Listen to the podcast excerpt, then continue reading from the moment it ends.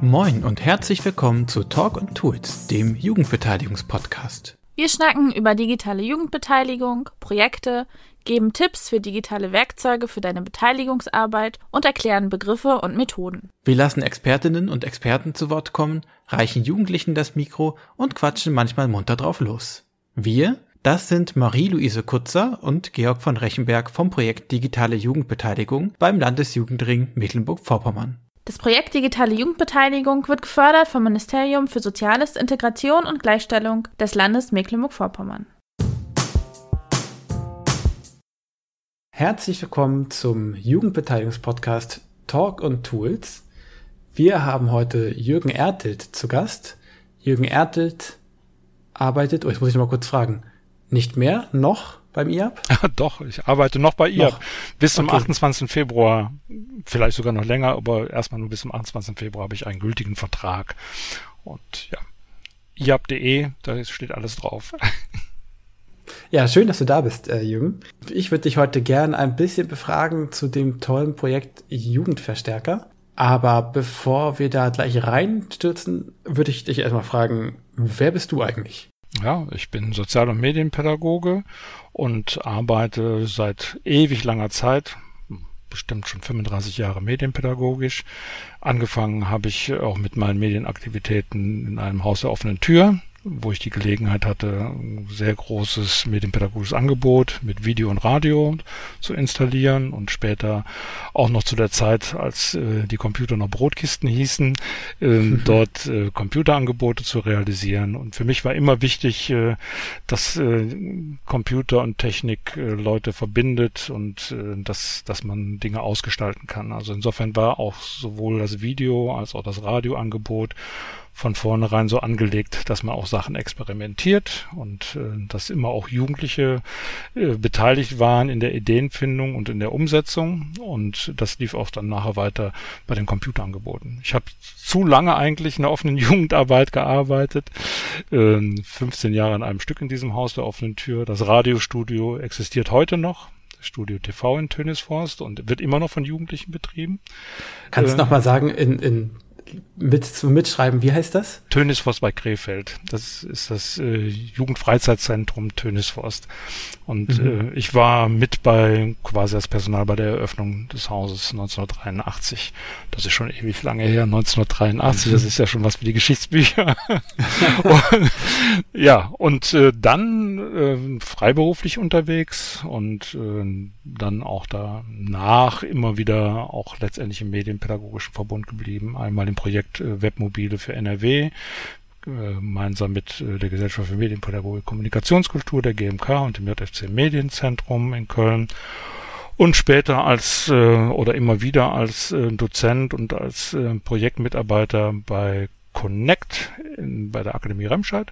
Und seit, naja, doch schon vielen Jahren, also seit äh, 20 äh, 2002, genau, 2002 bei IAP, Fachstelle für internationale Jugendarbeit und dort äh, immer befasst mit digitalem Gedöns.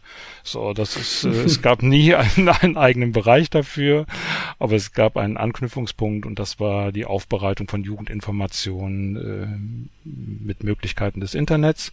Und da bin ich eingestiegen und habe stückweise dann immer wieder auch neue Projekte äh, konzipieren und umsetzen können, die mehr darauf gingen, dass äh, Jugendinformationen äh, partizipativ von Jugendlichen selber erstellt, getragen und vermittelt wird. Und das führte auch mit dem Aufkommen von Social Media dazu, dass ähm, wir sehr, sehr stark darauf fokussiert haben, Jugendliche in den Mittelpunkt der Kommunikation zu stellen, sie selber zum Träger und Vermittler von Informationen zu machen. Und das ist ein Ansatz, der bis heute auch bei IAP so geblieben ist und auch europäisch mit Kolleginnen ausgetauscht wird. Das heißt, äh, alle Angebote, die wir in der Richtung machen, funktionieren immer mit dem Blick darauf, äh, wie können wir Jugendliche dazu einladen, dass sie schon von Anfang an ähm, das Vorhaben mit ausgestalten, begleiten und äh, auch in großen Teilen umsetzen. Und da haben wir mittlerweile einige europäische Projekte, einige äh, national ausgerichtete Projekte, die diesem Anspruch weiterhin auch gerecht werden. Okay, jetzt bist du einmal durchgerauscht durch ja. Was war das, 35 Jahre?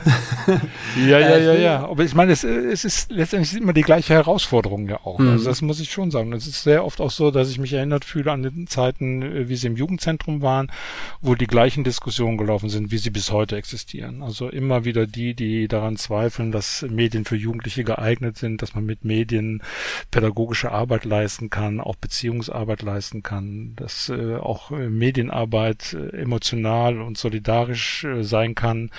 Äh, das wird von vielen bezweifelt. Äh, und, mhm. ähm, ja, das kenne ich. Ja, ja, und das auch je nachdem, in welchen ähm, Verwaltungsgefüge man eingebettet ist, das natürlich auch mit Konsequenzen ähm, auch äh, einhergeht. Also auch schon damals im Jugendzentrum war das so, dass uns Gelder dann gestrichen worden sind, weil wir Videoarbeit gemacht haben. Das wurde nicht als äh, Jugendarbeit betrachtet, sondern als Gefährdungsmoment, äh, so ähnlich wie Zombiefilme in Videotheken, die man ausleihen konnte. Oder wenn wir ein Game Festival gemacht haben, äh, dann ging es darum, äh, welche Spiele werden da äh, auch genutzt und stehen die nicht vielleicht auch im Index und ähm, ist es überhaupt Aufgabe eines Jugendzentrums, äh, den Strom zu liefern, dass äh, Jugendliche äh, zusammen zocken?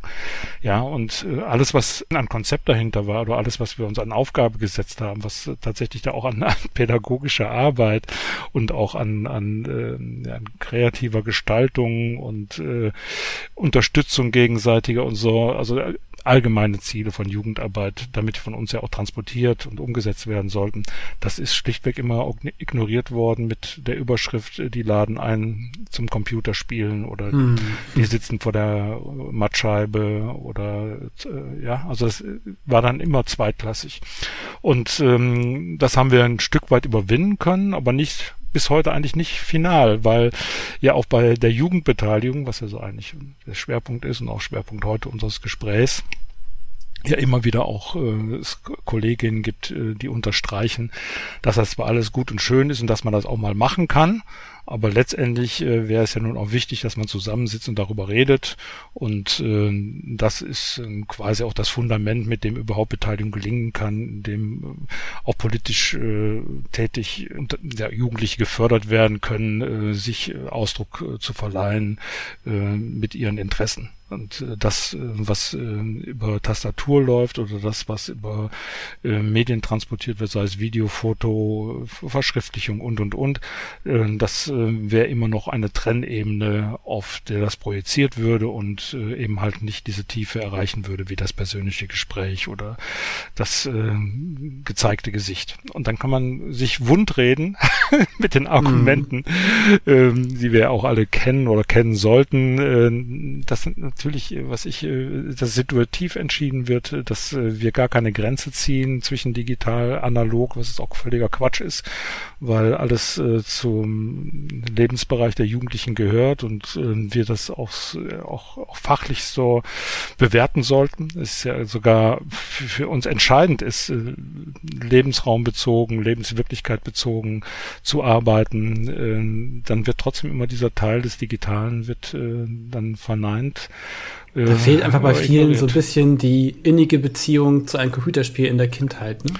Ja, ja. Äh, oder also biografisch merkt man das bei den Leuten, dann, ja, dass es einfach nicht verankert ist bei, bei denen. Sie nutzen es auch, sage ich mal, als als Fluchtweg, um die eigene nicht gewagte Auseinandersetzung mit der Technologie oder die Frustrationserlebnisse, die sie vielleicht auch äh, dabei hatten, selber Medien zu nutzen, äh, ja, was ich äh, argumentativ zu verzerren, ähm, um sich selber zu entschuldigen, äh, dass sie nicht äh, dabei geblieben sind, äh, weiter lernen, willig zu sein, Auseinandersetzungen weiter gesucht haben, um sich auch mit mit Medien pädagogisch auseinanderzusetzen oder überhaupt im Bildungsbereich auseinanderzusetzen, sondern ist dann die klassische Entschuldigung, äh, ich komme mit meinen äh, Instrumenten, meinen Methoden komme ich klar, deswegen muss ich nichts anderes weil ich es auch eben halt gar nicht geschafft habe, mich mit den anderen Dingen auseinanderzusetzen, weil ich nicht wollte, weil ich eine Sperre hatte oder eben halt schlechte Erlebnisse, aber das will ich ja gar nicht thematisieren dann, sagen die Kolleginnen. Muss ich auch nicht, weil ich äh, mache ja gute Arbeit. Und äh, wenn man denen dann sagt, nein, du machst eigentlich keine gute Arbeit, weil äh, wenn, wenn du Jugendliche als Gegenüber hast, äh, deren Medienwelt äh, anders aussieht als deine, dann äh, musst du zumindest irgendwo Zugänge haben, Zugänge eröffnen, dass du sie und dass sie dich erreichen können. Also was ich, man braucht dann Kommunikationsebenen der Begegnung und die sind eben halt nicht rein analog. Die sind nicht rein äh, in physischen Räumen und mit Gesicht zu Gesicht, sondern die finden halt auch statt, so wie wir jetzt verbunden sind, über Videokonferenzen, über Chats, äh, über Social Media, über alle möglichen ja, Varianten des äh, Miteinander Interagierens mit Medien. Und äh, das ist ein, ein Verlust von, von wertvollem Potenzial, was äh, ja auch technisch verfügbar ist, was von, von Jugendlichen zwar selbstverständlich gesehen wird, aber auch nicht immer genutzt werden kann, weil sie auch nicht die Unterstützung erfahren, dass es gut ist, äh, sich auch medial kommunikativ miteinander auszutauschen, sondern auch Jugendliche werden ja eher von der Schule aus gefrustet, äh, dass bestimmte Dinge dann nicht funktionieren oder nicht funktionierend gemacht werden kennen wir ja auch jetzt in Corona-Zeiten. Ne? Also ist ja ganz, ganz viel, was da nicht funktioniert. Hm.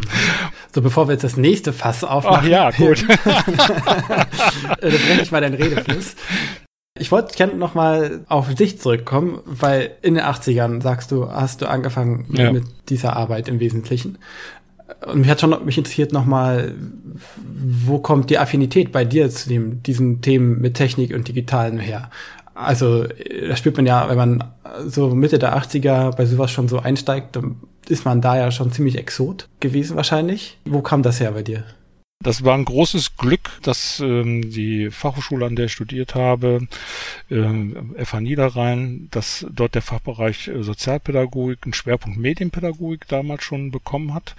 So als ähm, ja als als Modell Mhm. Und entsprechend sogar sehr, sehr gute Mittel bekommen hat, die damals äh, ja schon äh, bezahlbare, naja, das war schon recht teuer, aber die, die Technik zu haben, äh, mit der man dann auch arbeiten konnte. Also es gab mhm. tatsächlich äh, Videostudios mit äh, Umatic-Schnittanlagen, wie gesagt, meistens gar nichts mehr. Es gab so äh, Halbzoll Bänder, die aussahen wie Tonbandgeräte. Das waren dann eben halt Japan Standard 1 Videomöglichkeiten mit einer Schwarz-Weiß-Kamera, Vidicon, wo man aufpassen musste, dass man das Ding nicht äh, zu stark ins Licht oder gar in die Sonne hält, weil es dann durchgebrannt wäre, also der, der entsprechende Chip. Und ähm, ja, so die Ausstattung war da und ähm, mit ein paar Kommilitoninnen äh, haben wir uns da darauf eingelassen, damit äh, auch äh, Dinge einfach auszuprobieren. Also es ging sogar so weit, dass sogar ein, klassischer Moog-Synthesizer vorhanden war, äh, dass eben halt auch Tonaufnahmegeräte da waren, auch, auch äh, so Ravox-Geräte, richtig wertvolle Sachen, mit denen man also verschiedene Dinge medial hat ausprobieren können. Und es war ein Selbstverständnis damals an der FH Niederrhein, auch äh, mit den dort tätigen Professorinnen, dass ähm, ähm, die technischen Medien genauso dazugehören wie, äh, wie das Spiel, äh, also Theaterpädagogik, pädagogische Sachen auch äh, und Literatur. Und das war schon äh, und auch der musikalische Bereich und diese diese ähm, medienübergreifende oder dieses Verständnis eben halt verschiedene mediale Zuwege zu nehmen um ähm, ja, kommunikativ tätig zu werden in der Jugendarbeit als Sozialpädagoge, als Sozialarbeiter. Das war schon was Besonderes. Und äh, mhm. wir hatten sehr viel Glück, äh, da auch in der Besetzung der entsprechenden Professoren äh, und Professorinnen, äh, die also auch unser Ausprobieren unterstützt haben. Und es war einfach eine Idealausstattung und Idealvoraussetzung darüber, sich äh, autodidaktisch zu qualifizieren, ja. Ja. Und das war dann aus der Logik heraus äh, von den äh, Dozierenden einfach, hier gibt es ein weiteres Feld, wo kreatives Austoben möglich ist. Und das ist auf jeden Fall ein Zugang zu, zu Jugendlichen und ein Zugang zum sich ausdrücken und deshalb ist es relevant für uns. Ja, das lief ja auch parallel in der Entwicklung mit dem, wie Barke dann auch äh, Medienkompetenz formuliert hat. Das mhm. war ja alles so im gleichen Zeitraum auch und äh, das äh, war quasi so das Praxisumfeld, in, in dem solche Dinge dann auch äh, ja schon auch auf einer ähm, Bildungsebene für Studierende dann auch übertragen werden konnte und äh, von daher war das äh, quasi in Echtzeit äh, ein, ein Lernen und Auseinandersetzen mit Medientheorien, aber auch medienpraktischen Zugängen und äh, Fragestellungen von Medienkompetenz und letztendlich auch der Formulierung Medienpädagogik. Es war auch so die Zeit, wo äh, Bernd Schorb und Helga Teunert vom JFF ja ihre Sachen auch gemacht haben, wo es äh, auch äh, so die ersten, sag ich mal, deutlichen Beschreibungen dann auch gab, äh, wie äh, methodisch praktisch mit, mit Dingen gearbeitet werden konnte im Sinne einer Medienpädagogik, die äh, mit, mit Orientierung auf Kinder und Jugendliche dann ausgerichtet war.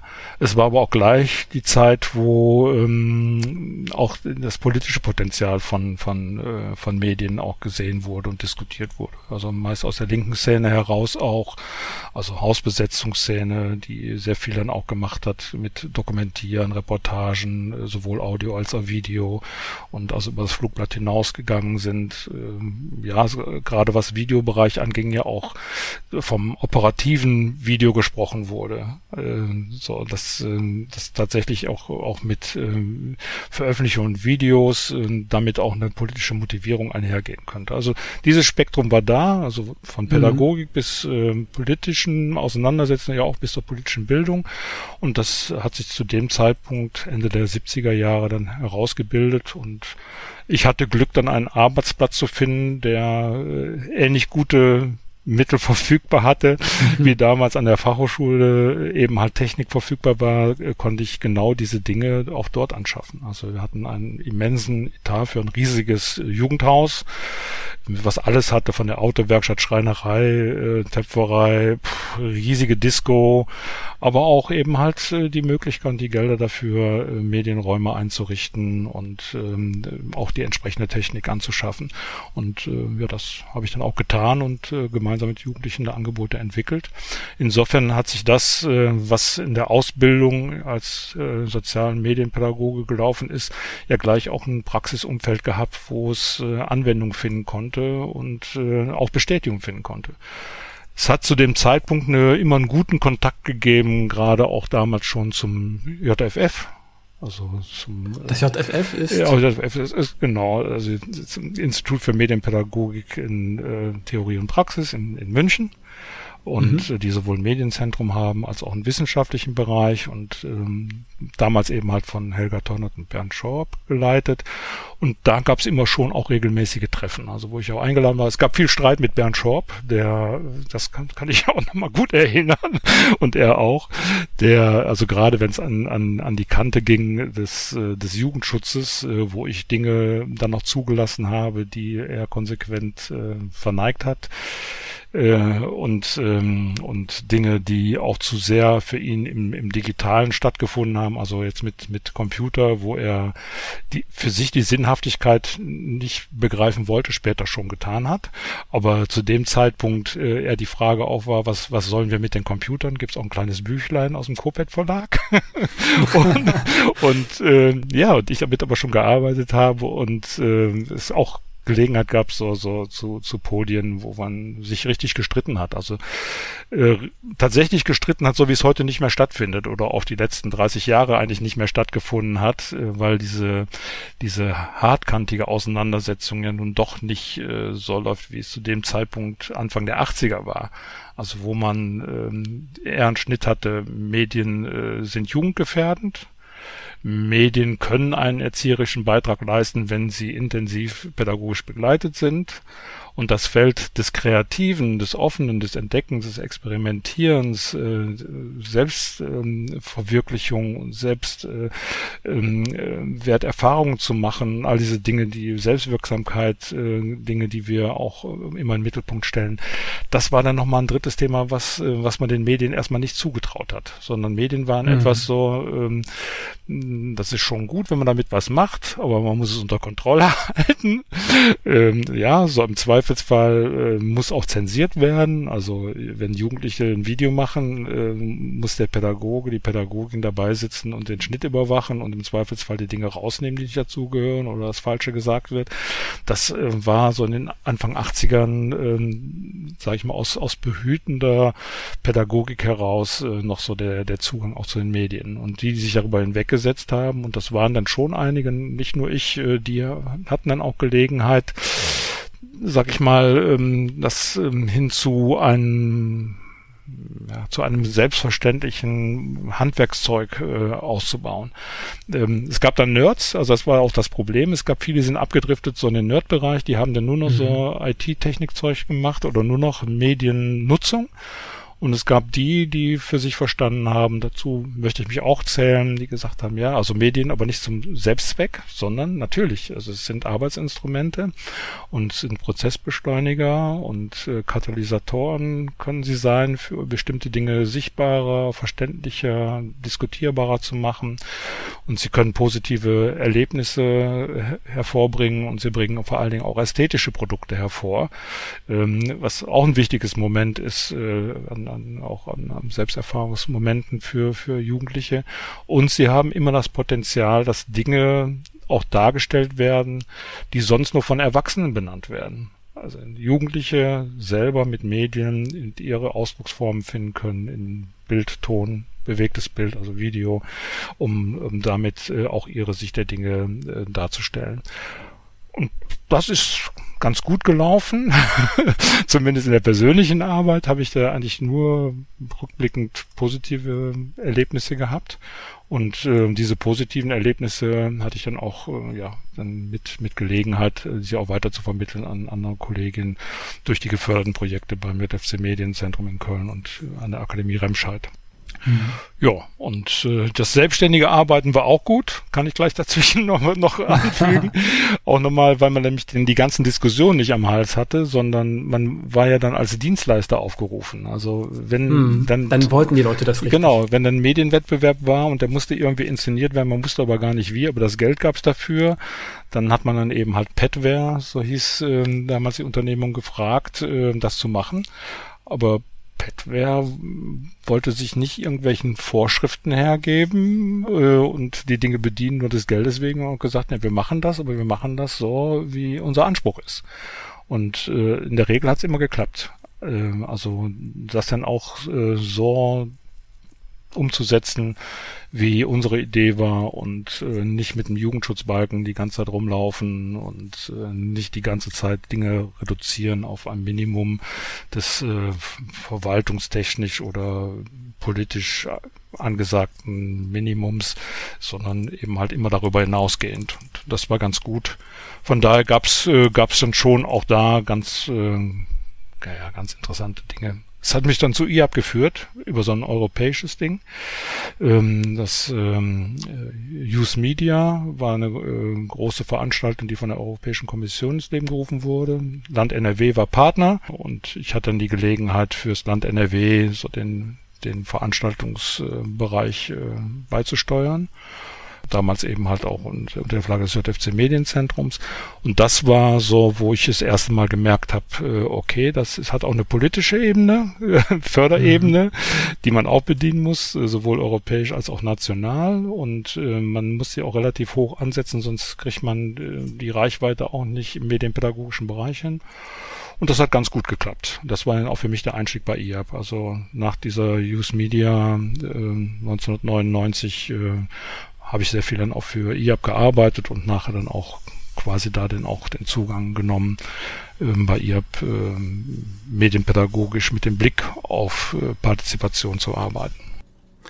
Jetzt musst du uns einmal erklären, was ist das IA? Das ist ja eine der fiesesten Abkürzungen, die es Ja, gibt, das ist auch. Es hieß früher der internationale Jugendaustausch und Besucherdienst. Da kommt das IAP noch her. Ach so. Die Abkürzung und das äh, ja, Buchstabenlogo ist beigehalten worden, aber der Aufgabenbereich ja und auch die Fokussierung hat sich ein ganz Stück geändert im Laufe der Zeit, so dass es tatsächlich als Fachstelle für internationale Jugendarbeit ausgewiesen ist und äh, weniger jetzt äh, diplomatische Treffen organisiert, was mal früher der Fall war. Also so Dinge, was jetzt so das Auswärtige Amt macht oder so, wenn Staatsbesuch mhm. ist und äh, junge Leute auch mitreisen, sondern vielmehr äh, Fachkräfte zu qualifizieren, das selber zu tun, Jugendbegegnungen zu ermöglichen, ähm, Workcamps äh, und Jugendaustausch international zu bewerkstelligen, aber alles äh, auf der Ebene, wo äh, Mitarbeitende angesprochen sind und nicht mehr Jugendliche direkt oder auch nicht mehr Fachkräfte äh, nur für Austausch Austauschsituationen, die gibt's nach wie vor noch, also Austausch mit China, Japan, ja, also Türkei und und und, je nachdem wie gerade die politische Fahne aufgezogen ist, mhm. mit der Ukraine aktuell, ähm, solche solche Dinge, das ähm, ja, das passiert noch, aber es ist eigentlich alles darauf ausgerichtet, ähm, mehr Fortbildung in dem Bereich, mehr Verständnis äh, für eine offene Gesellschaft, äh, ähm, für eine äh, international ausgerichtete, nicht rassistische, nicht, ähm, sag ich mal, national denkende Schiene von Jugendarbeit zu bedienen, sondern eben halt die Vielfalt von, von Menschen immer in den Mittelpunkt zu stellen und äh, dafür auch zu werben. Und das ist natürlich äh, gar nicht so selbstverständlich, wie es sich anhört. Wir kennen die Problematik ja auch, dass es nach, nach wie vor ja auch Vorbehalte gibt gegenüber anders lebenden Menschen oder aus mhm. anderen Kulturen und äh, da Werkzeuge an die Hand zu geben, von, von sehr früh an in der Jugendarbeit äh, dann eine andere Ausrichtung nehmen zu können und ähm, sich auch ähm, europäisch und international zu solidarisieren, das ist schon so die besondere Ausrichtung. Und IAP hat relativ früh durch äh, Reinhard Schwalbach, der damals ein Geschäftsbereichsleiter war, für sich dann auch erkannt, also um eine Verbreitungsmöglichkeit zu finden dieser Idee des Austauschens zu kommunizieren, muss man mehr Internetangebote machen. Und äh, das, äh, da hat er viel Vorarbeit geleistet und äh, wir haben dann gemeinsam dann äh, entsprechende Angebote entwickelt, die heute so aussehen, dann auch nach fast 20 Jahren, dass äh, es sehr selbstverständlich äh, Online-Plattformen gibt äh, für mit Selbstlernangebote, wo Fachkräfte online MOOCs, äh, also Massive Open Online Courses, dann auch nutzen können zur internationalen Jugendarbeit. Das ist für viele Angebote separate Webseiten gibt oder auch entsprechend entsprechende Plattform des Austausches. Das hat sich alles in der Zeit entwickelt. Und ich denke, IAP ist sehr weit vorne, hat ganz viel aufgeholt äh, von dem, was, äh, was diskutiert wurde, auch in anderen Ländern, da aber schon früher auch umgesetzt wurde, gerade in den skandinavischen Ländern und mhm. bietet eigentlich, sage ich mal, jetzt in dem eher dem Bereich in, in Benelux, äh, Frankreich und so, so sage ich mal, so mehr die Vorarbeit für für die Kolleginnen auch in, in der europäischen Nachbarschaft. Wie könnte denn da auch eine digitale internationale Jugendarbeit aussehen. Also da wird äh, weiterhin hart dran gearbeitet. Es gibt viele Kolleginnen von mir, die auch im digitalen Bereich arbeiten. Das Dumme ist, und das ist jetzt die Einschränkung, auch die Einschränkung, warum höre ich jetzt eigentlich auf oder muss aufhören. Es gibt äh, zwar eine politische Akzeptanz dazu, also das wird alles äh, schwer gelobt und äh, gut gestützt. Äh, das, es gibt äh, eine verwaltungsseitige Unterstützung seitens des Bundesjugendministeriums dazu und den verschiedenen Referaten aber es gibt keine budgetären äh, Mittel, die äh, institutionell angesetzt würden, sondern da greift tatsächlich noch äh, der alte Begriff der IAP, Internationaler Jugendaustausch und Besucherdienst, äh, statt Fachstelle Internationale Jugendarbeit, wo klar ist, da gehört Medienpädagogik äh, dazu, ja, äh, aber es ist äh, in der Förderrichtlinie der Institution selber noch nicht aufgegriffen. Das heißt, es werden äh, bei IAP diese ganzen digitalen Sachen nicht institutionell gefördert, sondern immer nur über den Projektzulauf. Und das mhm. ist natürlich ein schwieriges Moment, das frustriert die Kollegin, das äh, stoppt auch die Entwicklung letztendlich, weil es zwar gewollt äh, verankert ist in der Arbeit, aber nicht verankert ist in der, in der Finanzierung. Deswegen gibt es befristete Arbeitsverträge, Halbtagsstellen, 80 Prozent Stellen, 70 Prozent Stellen. Alles das, äh, was man nicht möchte und äh, Politik eigentlich auch sagt, das möchten wir nicht, äh, Verwaltung auch sagt, das wollen wir nicht, also auch das Ministerium, aber letztendlich so passiert, weil es immer wieder auch neu beantragte Fördermittel sind, die zwar manchmal auch gut budgetiert sind, aber letztendlich äh, keine Perspektive und keine Nachhaltigkeit gewährleisten, was aber dringend notwendig ist.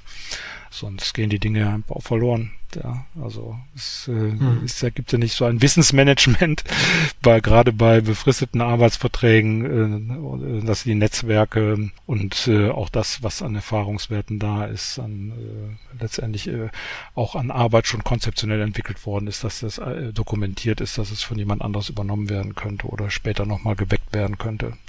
Das finde ich eine ganz schwierige Situation. Hm.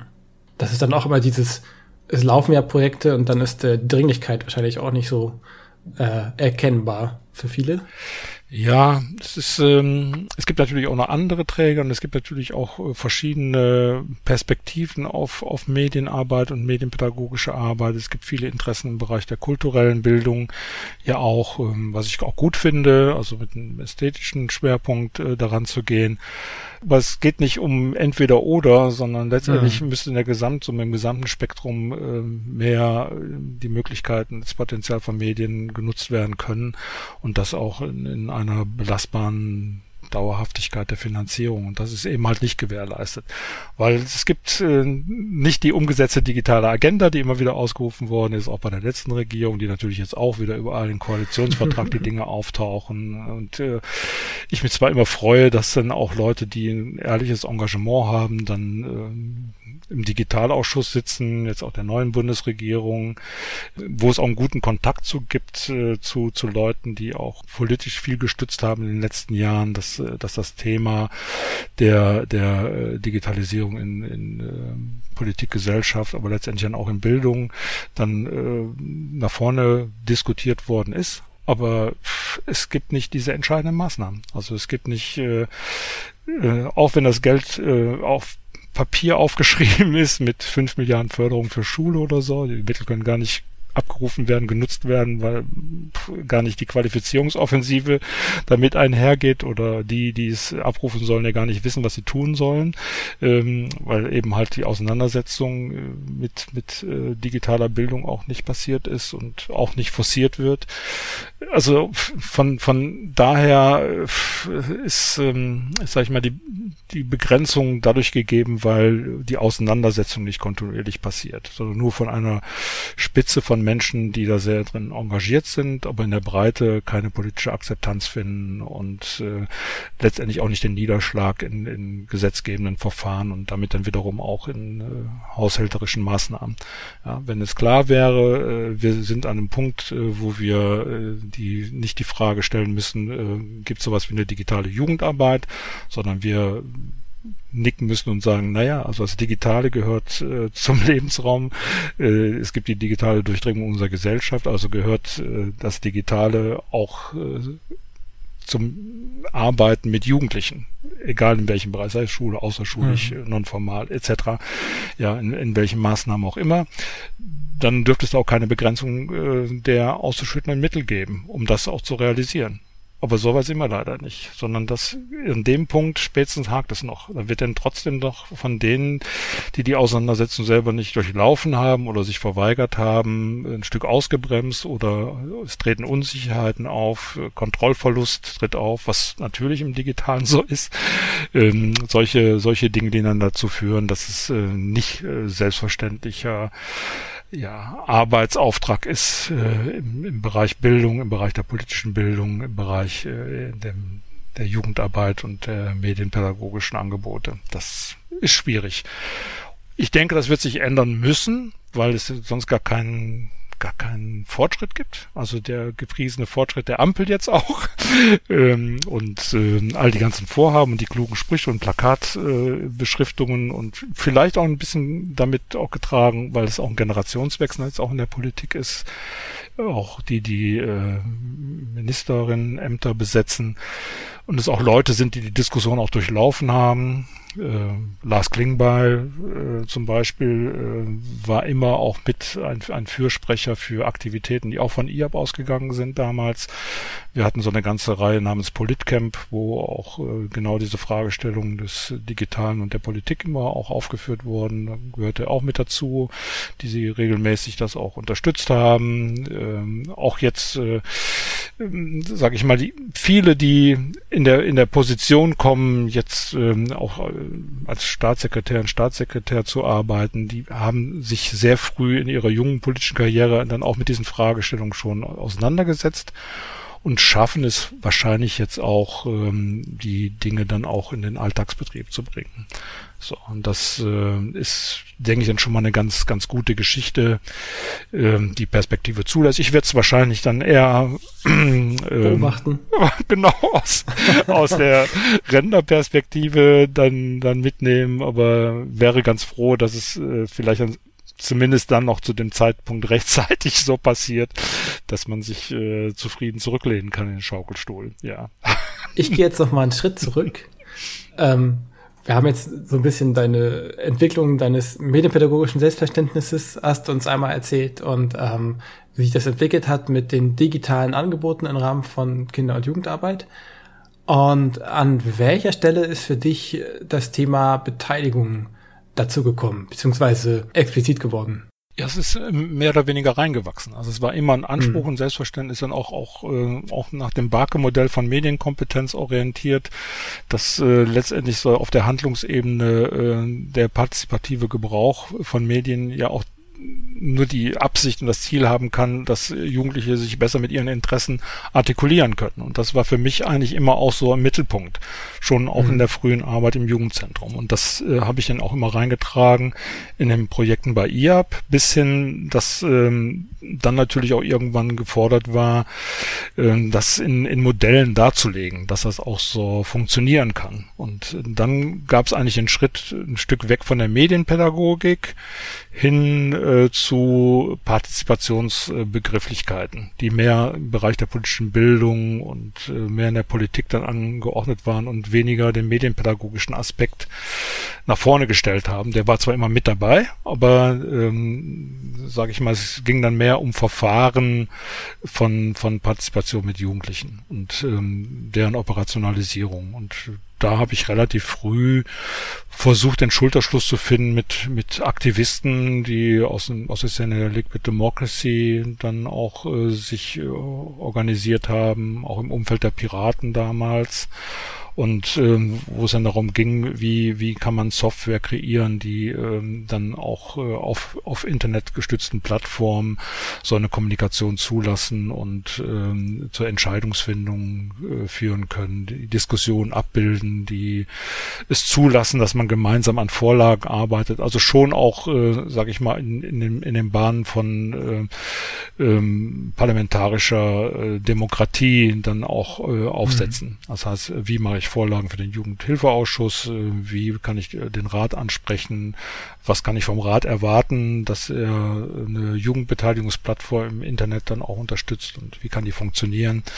Solche Dinge. Das war dann auch so der Zeitpunkt. Das war dann eher so um, naja, 2010 ähm, wo, wo es dann auch darum ging, äh, Software mitzuentwickeln. Also nicht nur zu sehen, es gibt mehr Potenzial, es, äh, es funktioniert das Internet, wir haben Social Media 2008, sondern jetzt 2010 äh, zurück betrachtet, äh, dass man dann auch sagt, jetzt ist der Stand auch der, dass wir nicht darauf warten, dass irgendjemand was macht äh, aus, äh, aus der, aus der Nerd-Szene, äh, Werkzeuge zur Verfügung stellt, die wir vielleicht auch nutzen, sondern wir müssen die Werkzeuge mitgestalten.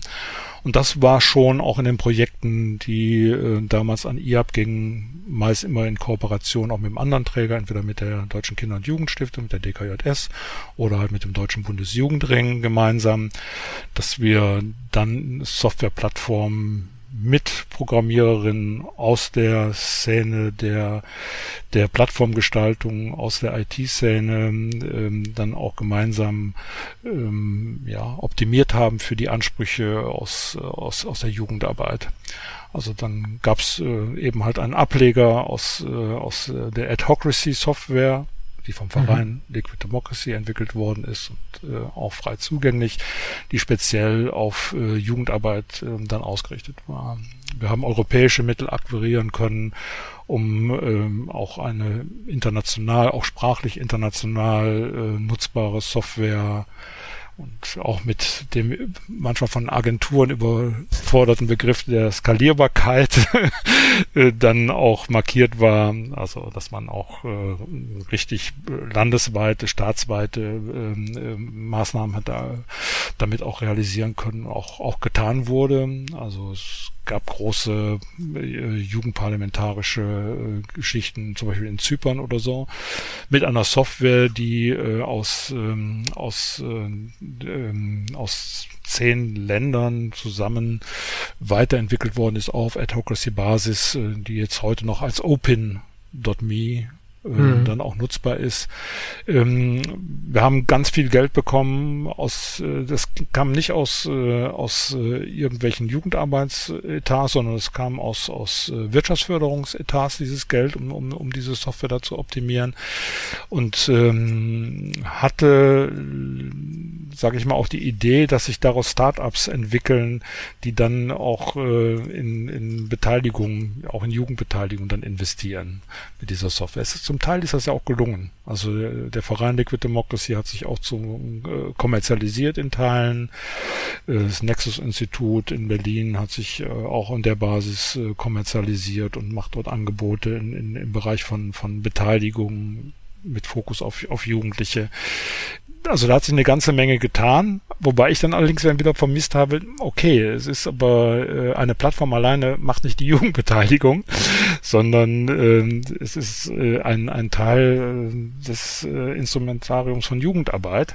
Und äh, das heißt, ich brauche weiterhin äh, auch äh, an, an ein anderes, äh, auf personalisiertes Angebot, ähm, wo ich äh, in einer dauerhaften Kommunikation, Austausch, in, mich auf einen Bildungsprozess, in einen Begleit- in einen Sozialisierungsprozess, nennen wir es ruhig so, ein, einbringe, äh, wo ich Jugendliche kommunal begleite, dass sie sich äh, in, in, in jeder Form positiv weiterentwickeln können. Und dazu gehört äh, eben halt auch Jugendbeteiligung. Und wenn ich dazu funktionierende Instrumente habe, umso besser. Und ähm, ja, das äh, zum Teil konnten wir eben halt diese Instrumente dann auch selber mitbauen, zum Teil konnten wir sie zumindest dann auch anregen, besser zu machen, auch bei ähm, internationalen europäischen Angeboten. Also auch dadurch, indem man Feedback gegeben hat äh, zu bestimmter Software, die heute auch gerne genutzt wird äh, oder wo man einfach auch Kontakt zu einzelnen Programmiererinnen aufgenommen hat, um äh, da die Idee zu erläutern. Und es ist nicht nur die Software alleine. Also es hat sich dahingehend entwickelt, dass wir mehr Software auch definiert haben, sondern es sind natürlich auch die Medien als solche. Also sprich die Hardware, die man ja dann auch zielgerichtet einsetzen kann. Wenn man denn mutig genug ist, äh, sie einzusetzen. Also zu fotografieren, zu filmen, mhm. Podcast zu machen, Tonaufnahmen zu machen, das mit entsprechenden Inhalten dann auch, äh, auch zu versehen. Und das hat ja auch äh, wieder Konjunktur, das finde ich auch ganz gut so. Das äh, auch, auch äh, Podcast war ja zwischendurch mal wieder ein bisschen abgesunken, das war mal so ein Hype und äh, dass das wieder jetzt. Nein, nein, Podcasts sind schon immer gut. Ja, ja, das seit 2010. Äh, für einzelne Personen immer. Aber im, im, im, äh, im Lauf gab es mal so eine Delle, aber das ist gut, dass das eben halt äh, sich auch wieder aufgehoben hat. Also das, äh, das ähm, dass die Dinge äh, eben halt ganz breit genutzt und eingesetzt werden und auch wiederum zusammenfließen dann auch in, in Lernumgebungen, äh, wo quasi ein, ein äh, Zusammenspiel von Online-Lernen äh, mit verschiedenen Medien und Medienprodukten und, und mhm. äh, inhaltlichen äh, curricularen ähm, und methodischen Zugängen ähm, dann zusammenfinden. Also damit kann man nämlich dann auch tatsächlich besser qualifizieren, größere Reichweite äh, generieren. Wir hatten im Vorfeld, hattest du ja in der Mail geschrieben, erst, es gab immer dieses Ding zwischen Ideenverstärker und Jugendverstärker. Genau, der, der, auch kurz der, der, Ja, genau. Der Ideenverstärker ist witzigerweise äh, aus, äh, aus einer Rückfrage äh, aus der Educamp-Szene äh, zur Unterstützung äh, des letzten Educamps, äh, ähm, äh, also so Barcamps, die speziell mit äh, Bildung und, und äh, digitale Medien sich äh, befasst, ähm, äh, ist der aufgeploppt, also dass wir das unterstützen finanziell, haben wir auch gemacht.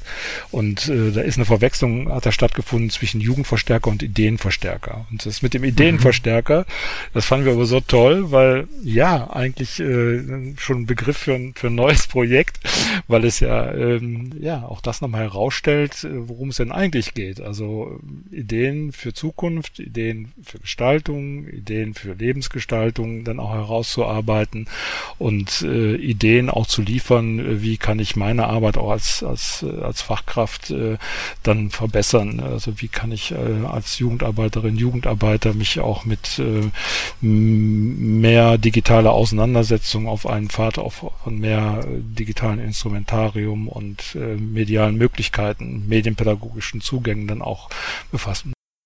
Ich glaube, da müssen wir noch mal ein bisschen äh, grundsätzlicher einhaken. Okay.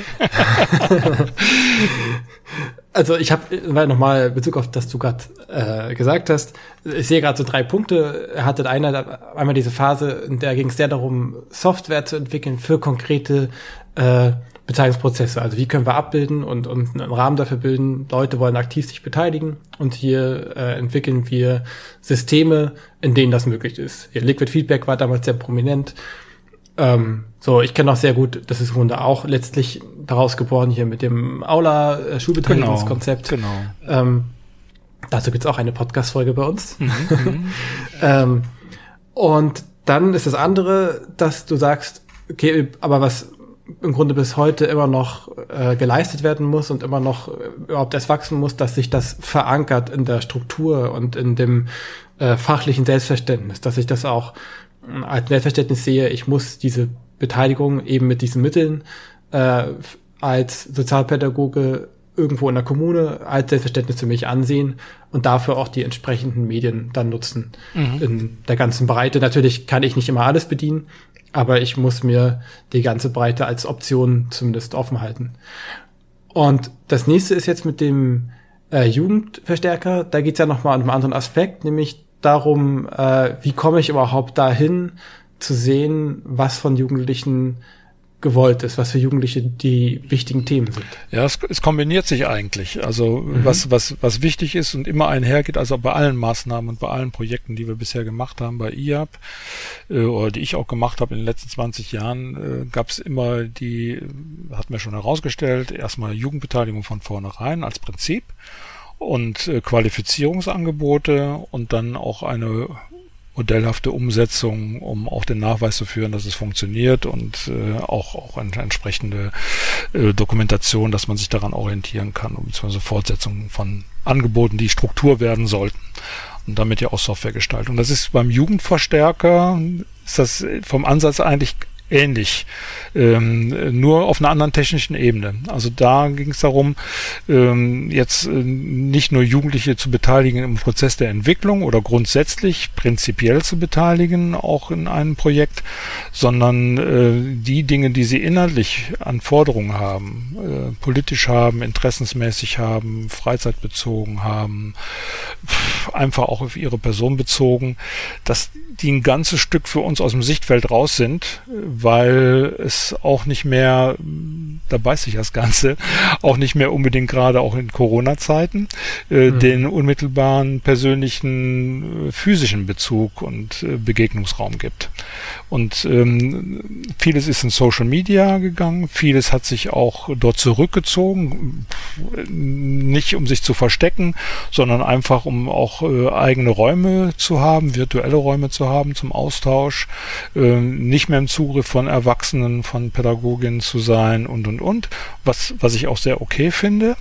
Allerdings auch zu dem Preis, dass viele Dinge dann gar nicht mehr sichtbar werden, sondern äh, mitunter eben halt auch äh, viel äh, von Politik, von, von Bildnerinnen und auch von, von Pädagogen der Jugendarbeit so vermutet werden. So, äh, unsere Jugendliche haben Interesse daran, äh, an den und den Themen. Damit fassen sich am meisten. Also wenn wir Jugendbeteiligung machen, dann sollten wir das äh, zu dem und dem Themenbereich machen was aber manchmal immer ein bisschen daneben liegt oder manchmal auch ganz daneben liegt oder eben halt eher so äh, Wunschgedanken äh, Vater der der Entwicklung sind äh, von von denen die einladen zu Beteiligungsprozessen äh, was was ihre eigene Sozialisation oder der der Kinder hervorgebracht mhm. hat oder was eben halt im Nachbarschaftsumfeld passiert dass das dann vermutet wird dass das die Themen sind dass es da ganz andere Themen gibt die vielleicht viel weitreichender sind oder auch überraschend ganz anders sind, äh, wo sich Jugendliche mit befassen, das ist so ein bisschen aus dem Blick. Einmal weil. Das ist, ist ja. das auch eine Milieufrage? Weil das ist jetzt sehr bezogen auf, ähm, äh, wie im digitalen Raum sich was ändert und äh, wie, wie während Corona sich die quasi die Bezugsstrukturen verändert haben. Aber spontan würde ich auch denken, man hat ja doch auch in Jugendarbeit oft einen begrenzten Zugriff auf, auf Jugendliche, auf verschiedene Milieus. Das ist so. Ja, ja. Und das ist vor allen Dingen natürlich die Frage, wenn du äh, größere Beteiligungsverfahren aufsetzen möchtest äh, oder dazu einlädst, die über eine einzelne Institution oder über ein einzelnes Jugendzentrum hinausgehen oder über den Jugendverband hinausgehen, sondern du äh, ein städtisches Gebiet und vielleicht ein großes städtisches Gebiet oder auch eine landesweite Beteiligung auch zu politischen Themen machen möchtest, dann fallen dir mitunter äh, Dinge dann runter, die du einfach nicht gesehen hast, weil du begrenzt mhm. warst in deiner eigenen Wahrnehmung, in deinem Arbeitsfeld oder Kommunikationsfeld. Und äh, um, um da diese Lücke zumindest zu versuchen auszugleichen, dass auch die, die man sonst nicht hört oder die man überhört, auch wahrzunehmen. Äh, eine, quasi, dass auch die, die leisen geäußerten Themen einen Verstärker bekommen, dass man sie dann auch wahrnimmt. Deswegen mhm. Jugendverstärker und Themen, die äh, überhaupt nicht am Plateau sind, insgesamt mehr Lautstärke erfahren und damit auch Interessen von Jugendlichen vernehmbarer werden. Das, das war der Gedanke dahinter. Das, ähm, das geht ja auch also es hat natürlich auch was damit zu tun, dass Technologie sich dahingehend verbessert hat, allerdings natürlich auch in einer Diskussion sich äh, befunden hat bis heute, äh, wo natürlich auch zu Recht Befürchtungen damit einhergehen. Also was darf künstliche Intelligenz, äh, was darf Big Data, äh, wo sind äh, Dinge dann auch ethisch zu verantworten, noch auch für die, die äh, ja auch als, als sozialisierende Bezugspersonen dastehen, die unmittelbar mit Menschen, äh, mitunter ja auch Einfluss nehmend äh, oder auch bewusst Einfluss nehmend umgehen, pädagogisch arbeiten. Was dürfen die an Instrumentarium für sich nutzbar machen, um äh, solche Prozesse zu unterstützen? ich kann es ja auch nochmal wiederholen, dass mhm. eben halt die Auseinandersetzung mit ethischen Fragen ganz, ganz tragend ist, dann auch, weil ich ja als Person mit Menschen arbeite, mhm. die ich ja prinzipiell ja auch beeinflussen kann. so funktioniert ja auch Bildung. Indem ich eben halt äh, Lernumgebungen gestalte, indem ich selber auch als Prozessor tätig werde. Und äh, da brauche ich schon auch eine eigene Reflexion darüber, was sind die Bedingungen und wie weit darf ich da gehen und was nicht. Und die Auseinandersetzung, die haben wir auch geführt, bevor wir überhaupt an solche Software ist, äh, drangegangen sind, die äh, für, für sich äh, ja auch, ähm, sag ich mal, mit, mit, mit Möglichkeiten arbeiten kann oder äh, gekennzeichnet ist, die eher unter dem Label von ähm, Datenkraken, Big Data, künstliche Intelligenz etc. besetzt ist. Und ähm, das, ähm, da gibt's dann eben halt bedenkentragende Kolleginnen, die sagen, nee, machen wir grundsätzlich nicht. So, so Kollege Eike Rösch aus der Schweiz, der äh, ist da ganz klar auf dem Standpunkt, das hat in der Jugendarbeit nichts verloren. Und dann gibt's die, die sagen, naja, also wenn es denn hilft, dazu gehöre ich, unter den, den Bedingungen, unter Erfüllung eben halt aller äh, Bedenken, äh, Gedanken, äh, Dinge auch vorsichtig zu behandeln und äh, bewusst äh, eine Auseinandersetzung vorher geführt zu haben, äh, wie weit geht man im Bereich äh, von Persönlichkeitsrechten, Datenschutz oder eben halt auch Verselbstständigung von Technologie, was, äh, was das Bewerten angeht von Inhalten.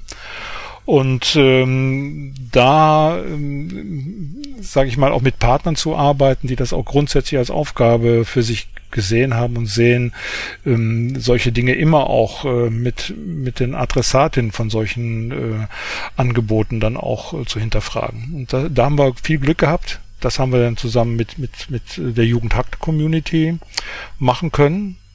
Ich hake noch mal kurz ein, weil ähm, du hast jetzt sehr gut erklärt, dass das Anliegen von Jugendverstärker ist, nämlich Themen eine Lautstärke zu, zu verschaffen, die sonst keine haben von Jugendlichen und gleichzeitig auch, dass es bei dem Anliegen gleich Bedenken gibt, wie immer, ähm, aber noch nicht, was ist eigentlich der Jugendverstärker oder was ist eigentlich von der Konzept her die Idee? Das ist ein, es ist eine Software, die, äh, die quasi genau diese Themen einsammelt Fragen einsammelt und semantisch äh, sortiert. Also quasi clustert, wie wir sonst an der Metaplanwand das gemacht haben.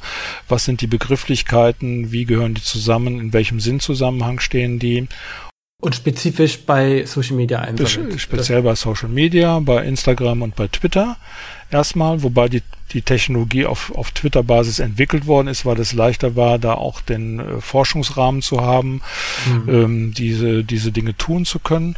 Aber übertragbar ist letztendlich auf äh, alle Social Media mit den entsprechenden Anpassungen, wenn die, äh, das ist der Punkt mit den Algorithmen, die Algorithmen eben halt äh, auch für sich selbst lernen, selbst anpassend sehen, äh, quasi über, über semantische Verfahren für sich besser verstehen lernen, wo sind Sinnzusammenhänge Zusammenhänge und diese in verschiedenen Clusterungen anbieten zur Interpretation. Mhm. Sie interpretieren sie nicht selber, sondern machen das, äh, was vielleicht ein, eine Moderatorin, Moderator äh, an der Metaplanwand äh, mit, mit Wortwolken aus dem Moderationskoffer machen würde ja, und Vorschläge macht quasi, passt das zusammen, ist das etwas, was zusammengehört und und und. Das wird da quasi automatisiert durch, durch eine Software über äh, Social Media Beiträge realisiert. Die Basis ist aber jetzt die, und das ist eben halt Ergebnis der Auseinandersetzung mit Jugendlichen, äh, Partizipation von vornherein, äh, Jugendbeteiligung äh, von Anfang an ähm, zu machen, also damit der äh, mit mit Jugendlichen aus aus der äh, aus der Jugendhakt-Community von der Open Knowledge Foundation und mediale Pfade, die ihrerseits bewertet haben, also was könnte denn so eine Software dürfen und was nicht und was soll sie mhm. auf keinen Fall können, schon im Vorfeld der der Softwareentwicklung. Und ähm, wir da sehr schnell äh, auch ähm, uns eingegrenzt haben, dass wir da keine ähm, ja keine Bots, keine Robots, keine ähm, Algorithmen loslassen, die für sich wild suchen, recherchieren und ohne Zustimmung der Urheberin äh, Dinge aufgreifen, kumulieren und in Big Data übersetzen, ähm, sondern dass wir sagen, es muss ein kontrollierter Prozess sein, der äh, von vornherein Zustimmung nimmt. Und das ist jetzt auch die Grundlage der Software. Also sie geht nicht automatisch los und äh, sucht irgendwie, was mhm. äh, wir haben das ausprobiert, was verrückterweise sehr gut funktioniert. Äh, also man könnte theoretisch einfach alle Social Media Plattformen abcrawlen lassen alles, genau. alles da an Daten. Und, und, es. Äh, und äh, auch, auch dieser Algorithmus, äh, der da interpretiert in der, in der Semantik, nicht interpretiert in den Inhalten, also bei den, bei den quasi Wortanalysen, ähm, der lernt auch sehr schnell, äh, was wie zusammengehört und kann auch sehr schnell erkennen, wer ist eigentlich Jugendlicher und wer nicht. Ähm, hm. Das funktioniert ziemlich, äh, ziemlich gut. Aber das wollten wir nicht. Also wir haben es ja selber mhm. verboten, das so zu machen. Ähm, Facebook, Twitter, die ganzen anderen Dienste, TikTok, die machen das natürlich. Instagram macht das auch. Also es sind die äh, Geschäftsmodellalgorithmen, die äh, unter Verschluss gehalten werden, die äh, Social Media so erst möglich machen. Und die Daten, die man davon abgreifen kann, vor allen Dingen dann, wenn sie äh, noch unter dem Aspekt, ähm, äh, was sind die äh, thematischen Interessen von Jugendlichen bezogen auf, äh, wo sie beteiligt werden möchten. Ist das schon ein sehr spezielles Feld, aber es würde funktionieren. Aber wir sind dann hingegangen und haben selber begrenzt, vor allen Dingen wortstark von den Jugendlichen so gefordert, ähm, dass eine Zustimmung von vornherein ist ähm, dass, dass die Daten abgegriffen werden. Und deswegen funktioniert jetzt unser Modell über Datenspenden. Mhm. Also das ist der Bot fragt an, äh, möchtest du deine Daten mir zur Verfügung stellen, weil ich spiegel eben halt Interessen von Jugendlichen, auch deine Interessen in einen großen Topf äh, wieder, um besser sichtbar zu machen, was sind auch die Interessen, die sonst äh, von Jugendlichen gar nicht so mitgehört werden. Äh, und viele machen das oder könnten das machen. Wir haben noch keinen Prozess, wo wir das jetzt äh, zum Regelbetrieb machen. Wir sind immer noch in, in der Entwicklungsphase, aber mit dem Abschluss der Software, dass sie funktioniert, ja, aber nicht in, in, in Regelbetrieb der, ähm, des Einsatzes. Und ähm, darüber hinaus ähm, Dinge auch ausgeschlossen werden oder von vornherein auch gar nicht äh, ähm, miteinander in Verbindung gebracht werden dürfen. Also keine, keine Nutzerinnennamen, also eine Anonymisierung, die äh, auch sehr hart läuft.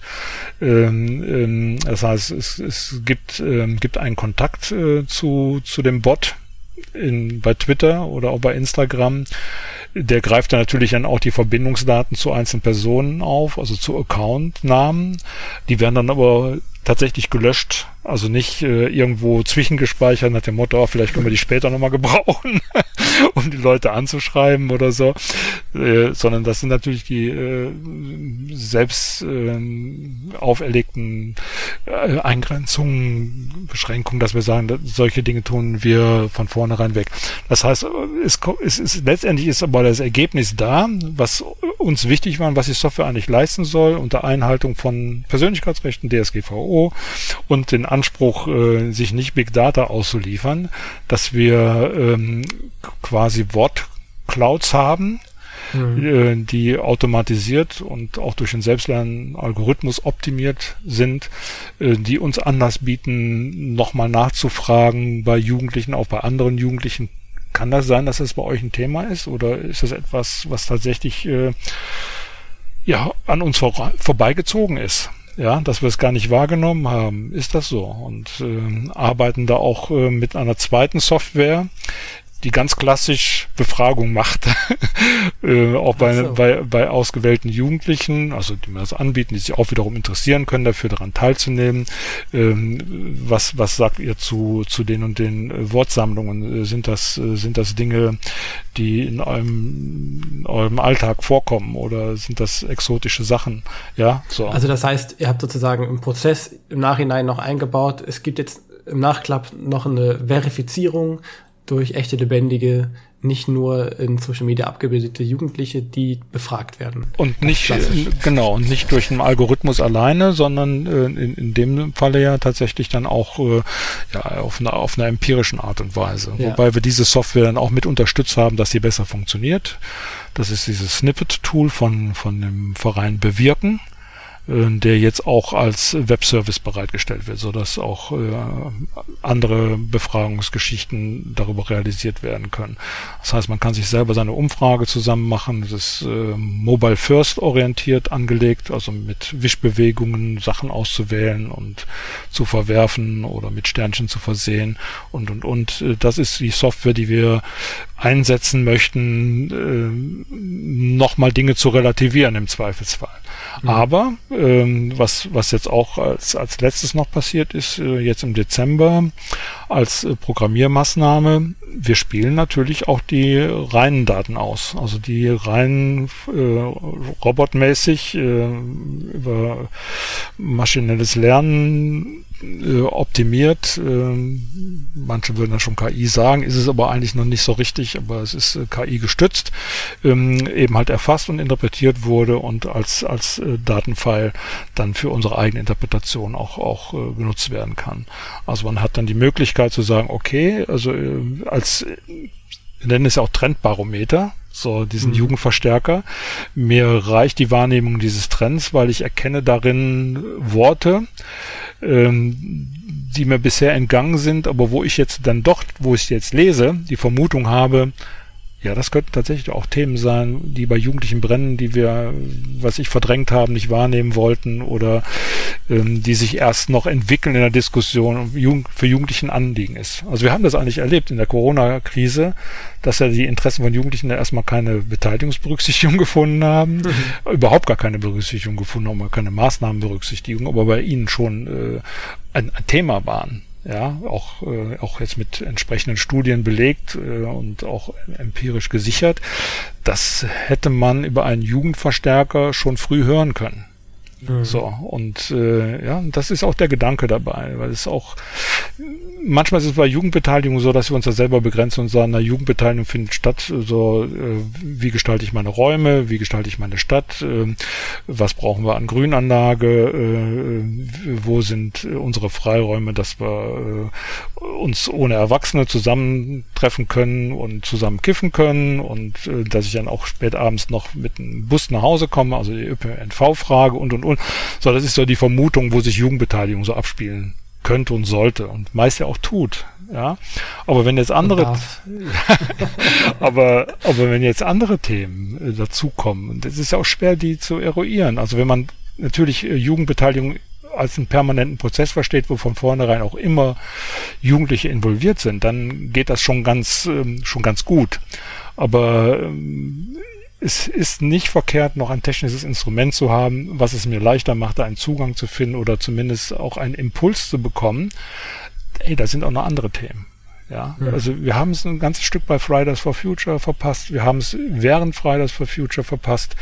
Die ähm, ähm, ja die Entwicklung von Extinction Rebellion, ähm, die äh, ganz andere Maßnahmen dann auch ergriffen haben. Also die sich äh, ich, radikalisiert ist der falsche Begriff, weil ich sehe die nicht als Radikale, aber wo sich äh, eben halt innerhalb des Prozesses schon äh, Dinge nochmal äh, neu fokussiert haben und auch in, in neuere Ausdrucksformen gebracht haben, übrigens auch mediale Ausdrucksformen, äh, die uns entgangen sind. Wir, wir mhm. gucken auf Fridays for Future, kriegen aber Extinction Rebellion äh, eine ganze Zeit lang nicht mit. Jetzt. Ich meine, da passt ja? ja der Begriff Verstärker auch total gut, ja. weil es ist ja gar nicht so, als wären diese Bewegungen und auch jetzt, was die Jugendlichen während Corona äh, gewollt hätten, beziehungsweise mit Fridays for Future, als wäre das alles nicht äh, schon auf der Bildfläche gewesen. Ist ja nicht so, als gäbe es da gar mhm. keine mediale Aufmerksamkeit. Aber es ist eben nicht laut genug, um an den richtigen Stellen äh, entsprechende Reaktionen hervorzurufen. Ne? Es muss erst sehr viel lauter werden oder ein Kind muss am Brunnen gefallen sein, bevor dann im Nachklapp erst eine Reaktion passiert.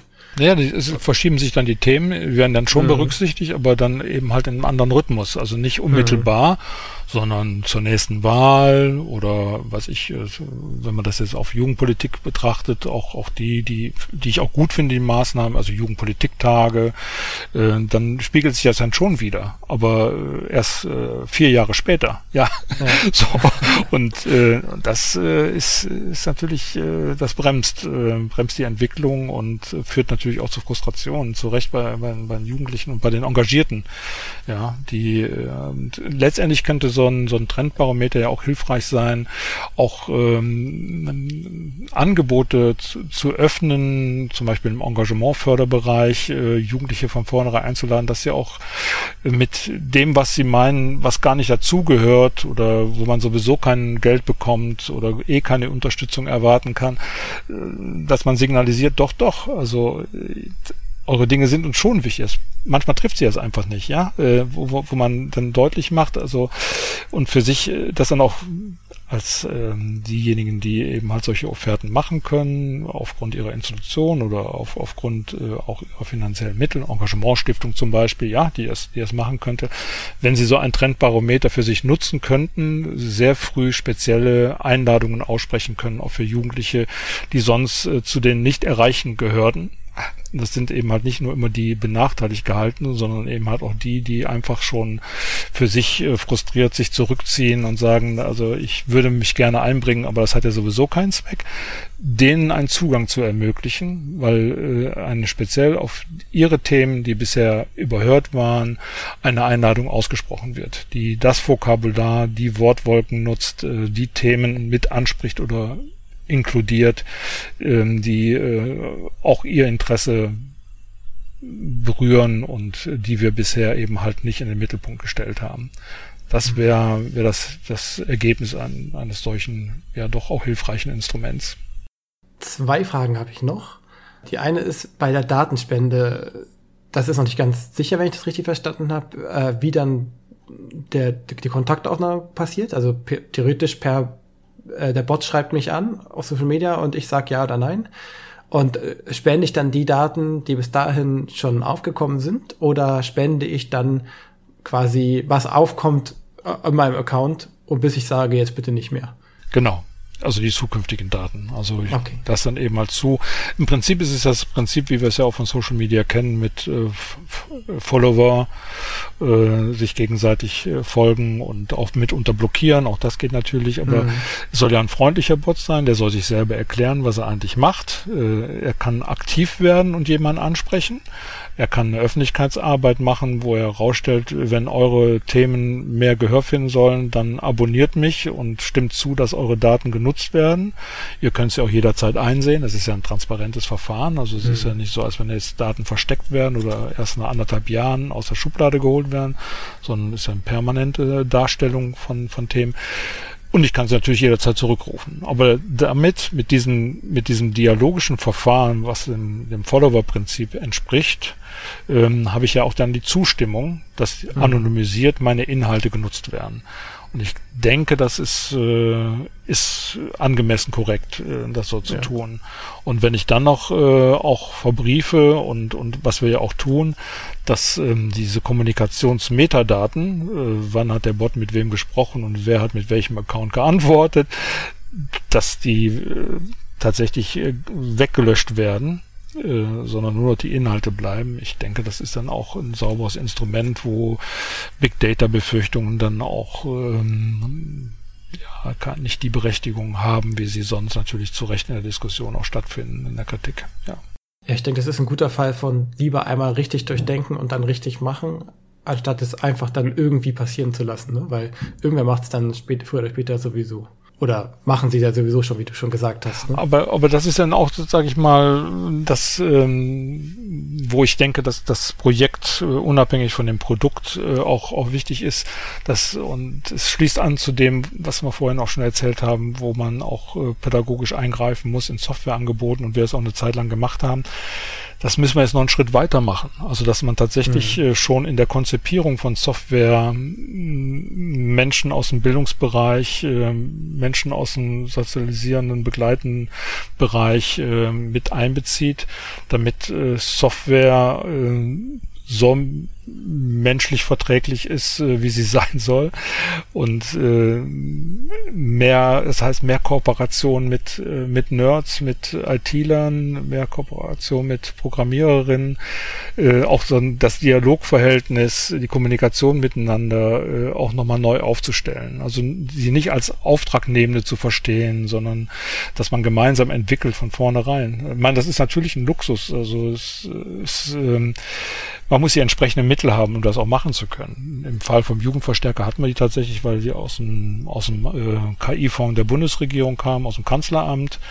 Äh, also es hat dann eben halt nicht nur SAP und die Telekom bekommen, sondern auch IAB ähm, und ähm, konnten damit auch dann äh, Partner gewinnen, ähm, die ähm, ja dann auch für sich messen mussten, also wie viel Aufwand bedeutet das, wenn wir diese Verfahren so zu Ende bringen, ordentlich dann braucht das auch eine entsprechende Honorierung, weil klar, also selbst wenn man zu Einkaufspreisen stets auch in der pädagogischen Szene arbeitet, ähm, braucht man da trotzdem Geld und da hat es dann auch geklappt, mit der Open Knowledge Foundation äh, Dinge zusammen zu machen. Das ist schon ähm, ein, ein wertvoller Prozess. Also wir haben ja fast drei Vierteljahr äh, uns nur committed. so, dabei immer notiert, wie sieht die Software aus. Das Softwareprogrammieren selber ist nachher ein Akt, äh, da kommen dann auch international Programmiererinnen zusammen, also du schreibst das auch weltweit aus, weil nicht alle auch die äh, Befähigung haben, solche, solche KI-Software-Dinge äh, zu programmieren ähm, und, und Datenbanken anzulegen. Ähm, aber genau vorher die Architektur aufzustellen, was soll, was ist das Ziel, wie kann das aussehen, was darf nicht. Ähm, ja, äh, wenn du das ordentlich gemacht hast, äh, dann ist der Programmierprozess als, als, als solcher eigentlich nicht mehr der teuerste. Ähm, und das müssen wir bei anderer Software auch machen. Also wenn wir jetzt davon das reden. Sollte, ja. Das sollte im Grunde ein Prozess sein, der generell bei öffentlich ausgeschriebener Software, öffentlich geförderter Software äh, Jetzt habe ich den Satzfaden verloren. Nee, nee, das war öffentlich geförderter Software, sollte es ein Prinzip sein, genau diese, diese, äh, diese Entwicklungsphase äh, gesellschaftsverträglich auszugestalten. Also vorher mhm. zu fragen, was macht die Software, wenn sie angewendet wird, äh, nicht erst zu fragen, wenn sie da ist, sondern in der Entwicklung darauf Einfluss zu nehmen. Da muss nicht erst wie bei der Corona-Warn-App äh, der CCC auf den Tisch schauen, damit ja, genau. ordentlich wird, sondern es ist von vornherein wahrscheinlich gleich äh, verträglich. Ja, und das, und das, und das, wenn wir es speziell das jetzt auf, mit Blick nehmen auf, auf Jugendbeteiligung und, und Jugendarbeit, ist das natürlich ein Novum. Also das, äh, das mhm. wir für uns beanspruchen und das das ist, sage ich mal, auch das, äh, was jetzt noch oben drauf kommt.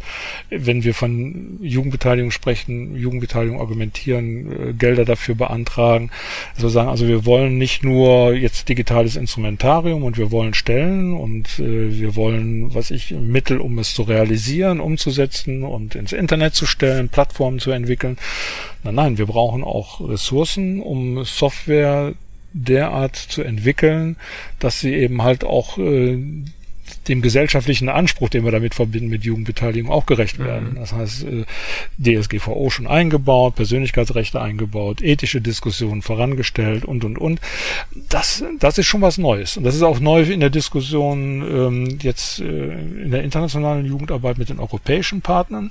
Da kommen wir jetzt plötzlich auch an einen Punkt, wo wir vorhin mal gesagt haben, na, in Skandinavien geht das alles ganz schnell und einfach und die machen Smart Use Work und so und das funktioniert schon. Für die sind die Fragen auch neu. Also die haben zwar vieles gemacht einfach und es hat gut funktioniert und es sind viele Dinge da, die ich immer bestaunt habe und gesagt habe, ja mhm. genauso müssen wir. Aber es ist ein ganz Stück vernachlässigt worden, ähm, sich da auch in eine Position zu bringen, dass man auch über die Dinge entscheidet, die erstmal nicht sichtbar sind äh, und das nicht den Programmiererinnen überlässt, äh, sondern äh, als, als Auftragnehmerin, sondern die Auftraggebenden diesen, diesen Prozess der Auseinandersetzung für sich schon durchlaufen haben. Das verlangt natürlich mhm. auch, dass man sich auch in der Richtung auch weiter qualifiziert. Dass also jetzt nicht nur eine Qualifizierung ist, äh, wie mache ich Jugendbeteiligung, das sieht so und so aus und dann gibt es die und die Software, die wende ich an, oder äh, wie mache ich gute medienpädagogische Arbeit, sondern dass ich eben halt an den Kern rangehe und ähm, dann auch, auch sage, also was ist das denn da für Software, die ich da benutze? Und wie sollte die idealerweise aussehen? Oder warum sollte ich die besser dann nicht nutzen? Oder ähm, was ist mein mein Anspruch äh, gemeinsam mit anderen äh, offene Software zu nutzen. Es gibt ja so ein paar Kriterien, die auch schon, du hast CCC angesprochen, mhm. die aber aus äh, der Szene der offenen Softwareentwicklung äh,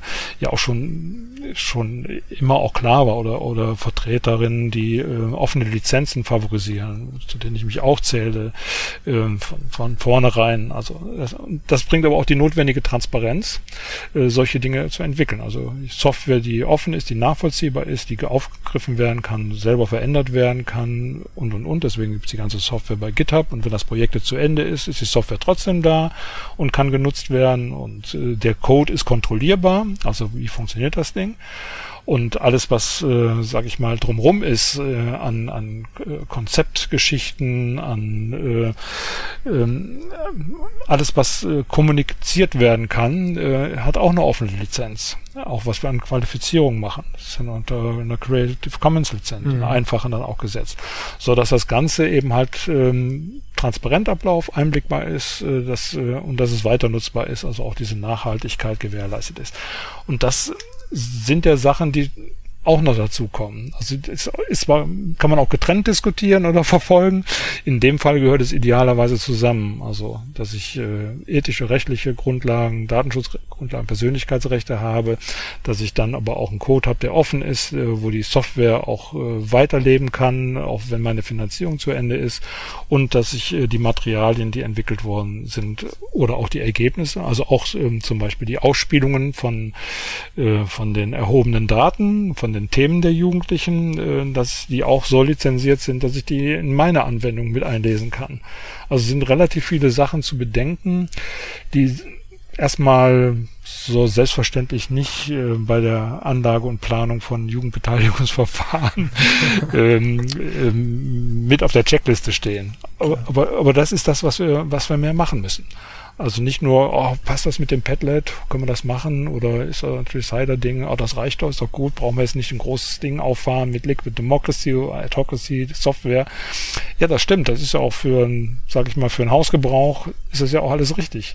Ähm, nur wenn wir da weiterkommen wollen, also Partizipationsverfahren so äh, auch äh, zu ja, zu einem Fundament äh, von, von politischem Heranwachsen äh, zu festigen, dann brauchen wir mehr. Dann müssen wir auch, auch die unbequemen Fragen dann auch stellen und da auch äh, gemeinsam mit Jugendlichen Antworten entwickeln. Und es hat sich gezeigt, dass gerade beim Jugendverstärker, ich fand das sehr erhellend ähm, und auch nochmal eine neue Erfahrung, dass, dass gerade ähm, so die ethischen Fragestellungen, Diskussionen, Positionen von Jugendlichen und die Persönlichkeitsrechte bezogenen Fragestellungen, ähm, dass die ähm, ja also schon mehr in den Mittelpunkt gestellt werden müssen, auch gedanklich. Also das äh, hat mich schon auch ein Stück überrascht, äh, wie wesentlich äh, das dann auch bei Jugendlichen entscheidet, ob sie etwas annehmen oder nicht. Und äh, wie wir vermutet haben, ein ganzes Stück auch, naja, wenn, wenn das spannend ist, dann werden wir schon machen und wenn es gut aussieht, es muss ein tolles Design haben. Es ist alles es zeigt sich, es ist nicht das Entscheidende. Das Entscheidende ist, äh, ob das äh, auch ihren gerade sich äh, verfestigen Wertebild entspricht äh, oder ihren Moraldiskussionen äh, kompatibel daherkommt oder äh, ihre ihre Vorstellung von äh, privaten und intimen gerecht wird. So und äh, das sind ja die Fragen, die, die fand ich total wichtig. Und es zeigt sich, die sollten wir eigentlich dann auch bei allen anderen immer wieder auch neu stellen.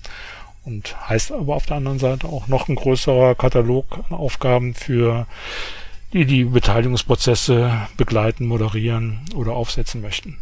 Ja, beziehungsweise vielleicht auch nochmal eine übergeordnete Ebene, wo auf einem größeren Bild solche Themen angegangen werden. Es kann jetzt nicht jeder kommunaler Beteiligungsmoderator irgendwie Padlet neu durchleuchten, sondern es müsste irgendwie geguckt werden, wie kann man vielleicht eine, äh, eine Plattform oder ein Werkzeug entwickeln, das von vornherein den, diesen Ansprüchen, diesen hohen Ansprüchen äh, äh, na, gewachsen ist man kann das mehr modular auch machen. Also Software, mhm. also auch Programmierung und Programmiersprachen, Datenbanken lassen das jetzt auch mittlerweile zu, aber auch eben halt KI-Algorithmen, die da unterstützen können, modular Dinge zu bauen für die verschiedensten Anwendungen und das gar nicht mehr mit dem so großen Aufwand, wie er in der Vergangenheit war.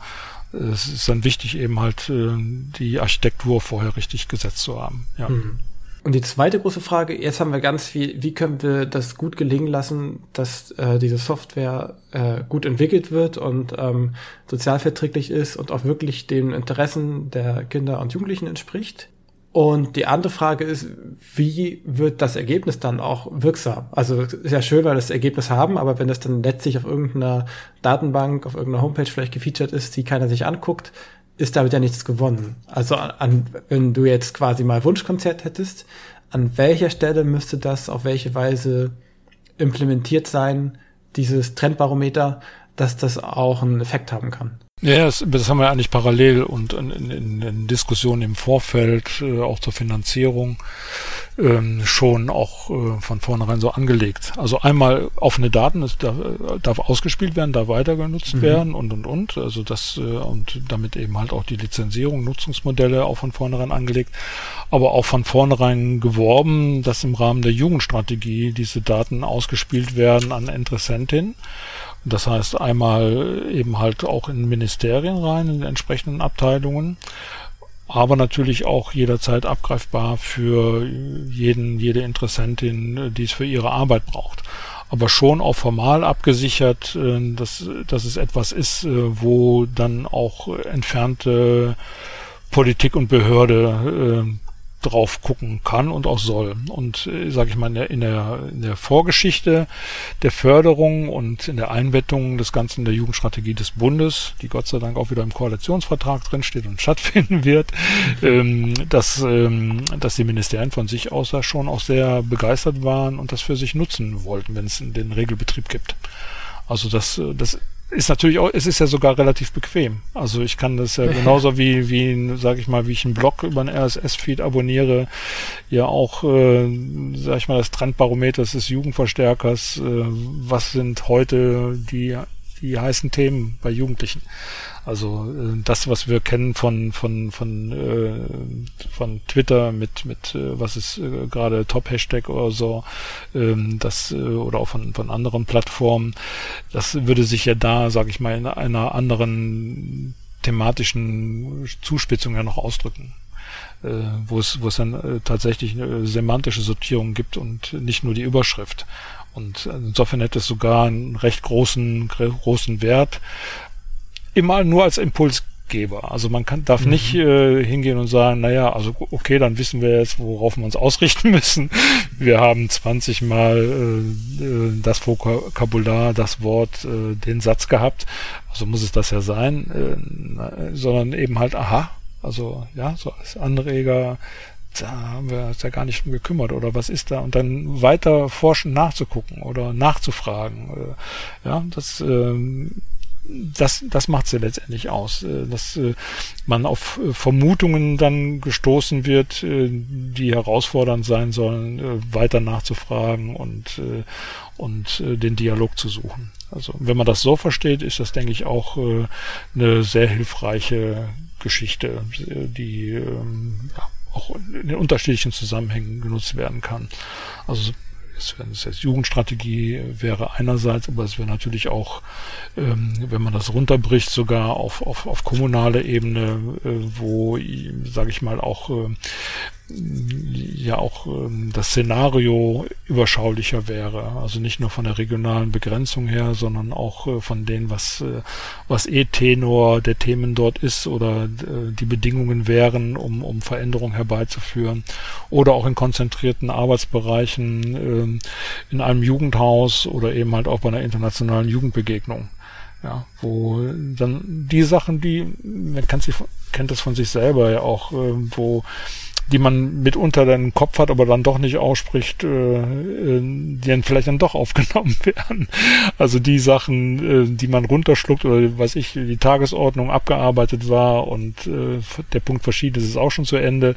Ähm, das, ähm, das sind die unausgesprochenen Dinge im Nachhinein dann doch noch eben ein, ja, eine Wahrnehmung finden und wenn man später erst nochmal darauf gekommen ist, das wäre ja auch eine Idee, was man machen könnte oder was mir wichtig ist und schreibe das eben halt in Social Media rein, äh, dass diese Dinge dann äh, nicht verloren gehen, weil sie nach dem Termin genannt wurden, nach der Zusammenkunft oder nach dem Prozess, sondern äh, genauso Einzug finden dann auch äh, in der Sammlung von, von Themen und Interessen. Und äh, das ist so der, der Gedanke, also möglichst viel mitzunehmen von, von denen, was, äh, was authentisch äh, Thema, Idee, Interesse bei, bei Jugendlichen ist.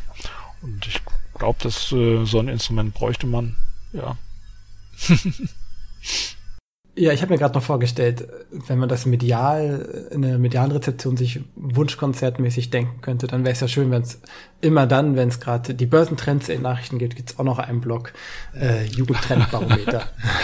ja, ja. Das wäre ja. doch wunderbar. Und, oder immer, immer auf der großen Börsennachrichtenseite in der Zeitung direkt daneben Jugendtrendbarometer. Weil das könnte ja wirklich mal so eine auch so eine gesellschaftliche Diskussion über Themen dann anfachen. Ja. Es wäre auch dann ein Instrument für eine permanente Jugendbeteiligung, die nicht aufwendig über eine Plattform laufen müsste, hm. sondern wenn man das äh, regionalisieren würde, wäre das im Prinzip so der der Interessensstrom, der durchgehend fließt, äh, wo Jugendliche ganz gezielt äh, Dinge eingeben könnten, jederzeit, wenn ihnen spontan der Gedanke kommt. Also indem sie diese Datenspende machen. Ja, wenn man das regionalisieren würde, kommunalisieren würde, hätte man genau das. Also man wüsste immer, ja, ohne dass dahinter Personen stehen, sondern man wüsste, welche Themen gerade mal wichtig wären und man sich kümmern müsste. Äh, also man fragt quasi nicht nach, sondern Jugendliche würden im, würden aktiv äh, mhm. den Bot aufsuchen zu sagen, also du musst meine Interessen jetzt verstärken, damit äh, die die schlappen Pädagoginnen äh, das jetzt auch noch mitkriegen. Und da gibt's ja zwei Probleme oder die man die augenscheinlich aufploppen ist, wie kriegt man das regionalisiert? Also wie kriegt man das aufgetrennt, dass nicht äh, Menschen aus München sagen, ich erkläre mal jetzt den Menschen aus äh, Delmin in Mecklenburg-Vorpommern, wie dort die Jugendlichen ticken? Also im Grunde ja die Frage, die auch generell sich stellt, ne, ist, ob das Ding im Grunde hackbar ist, indem man äh, proaktiv Daten reinfüttert, die aber eben nicht auf dem, ich sag mal in Anführungszeichen, natürlichen Wege zustande gekommen sind. Das ist nicht auszuschließen, also dass, äh, dass das äh, passiert.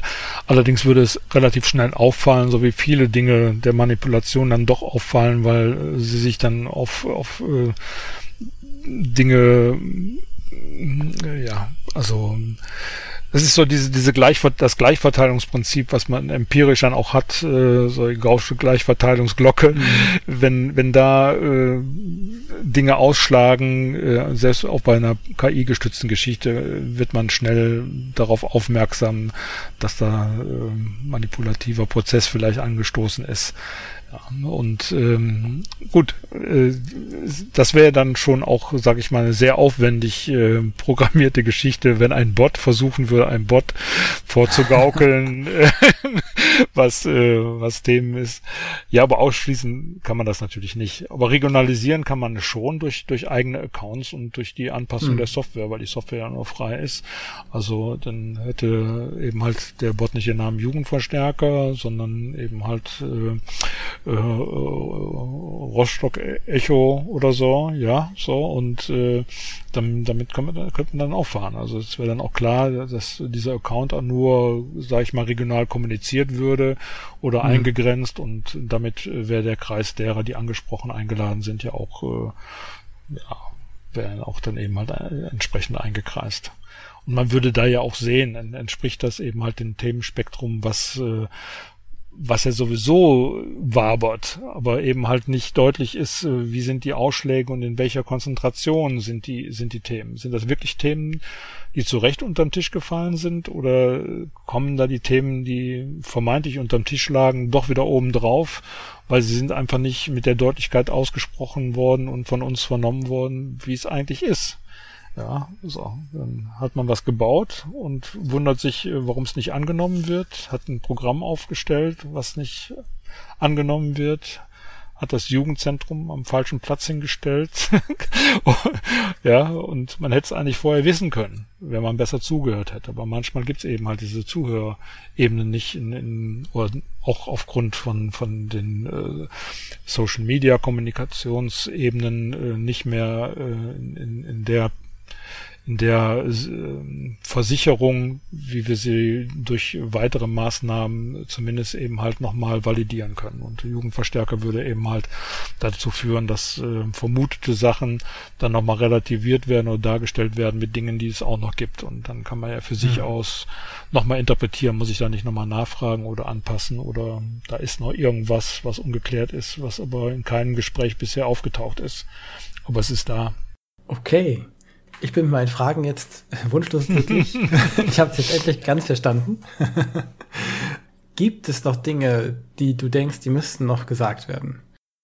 Naja, also es, äh, es, es, es einen habe ich ja schon nochmal markiert, will ich jetzt eigentlich auch nicht nochmal wiederholen, aber es ist mir schon noch sehr wichtig, dass, dass wir für, für uns als Pädagogin auch nochmal annehmen, dass wir nicht nur äh, mit äh, digitalen Instrumenten arbeiten, sondern auch für uns annehmen, dass wir uns äh, mit Digitalität auseinandersetzen und dass wir auch selber äh, digitale Instrumente mitgestalten müssen mhm. und zumindest aber eben halt äh, den ja, sag ich mal, den kommunikativen Zugang zu Programmiererinnen suchen oder sich gemeinsam auch mit Programmiererinnen äh, zusammenfindet, äh, um, um Neues zu entwickeln, was wir an Instrumenten brauchen. Also medienpädagogisches Handeln oder auch Jugendbeteiligung und äh, politische Jugendbildung darf also jetzt nicht äh, aufhören an der Professionslinie, wir sind ja Pädagogin, sondern die Herausforderung, der Anspruch wäre in, in Zeiten äh, des Digitalen ähm, nicht nur zu sagen, ja, es ist wichtig, auch mit Digitalen zu arbeiten, sondern auch anzunehmen, dass man das Digitale gestalten muss. So, das ist, ist der nächste Schritt und äh, das ist auch das, was ich schon auch eine kräftige Herausforderung finde für die nächsten zehn Jahre. So, und äh, das ist schon, schon ein Punkt das ist so eine Doppeldeutigkeit des Begriffs auch, digitale Jugendbeteiligung. Einerseits mit digitalen Mitteln Beteiligung äh, fördern und vorantreiben und gleichzeitig ähm, tatsächlich den digitalen Raum, die digitalen Werkzeuge selber mit partizipativ gestalten. Genau, genau. Das, das wäre ein schönes Schlusswort. Super. Ja, vielen Dank, Jürgen. Äh, gibt es irgendeine Möglichkeit, welche Social Media Accounts oder Internetseiten sollte man auf den Schirm haben, wenn man noch mehr von dir oder vom Jugendverstärker hören möchte? Naja, es wird schon so sein, dass, dass du findest auf iab.de, also das mhm. sind die Sachen auch dokumentiert auch weiter, auch wenn ich da jetzt nicht mehr arbeiten werde, sind die Dinge natürlich noch da.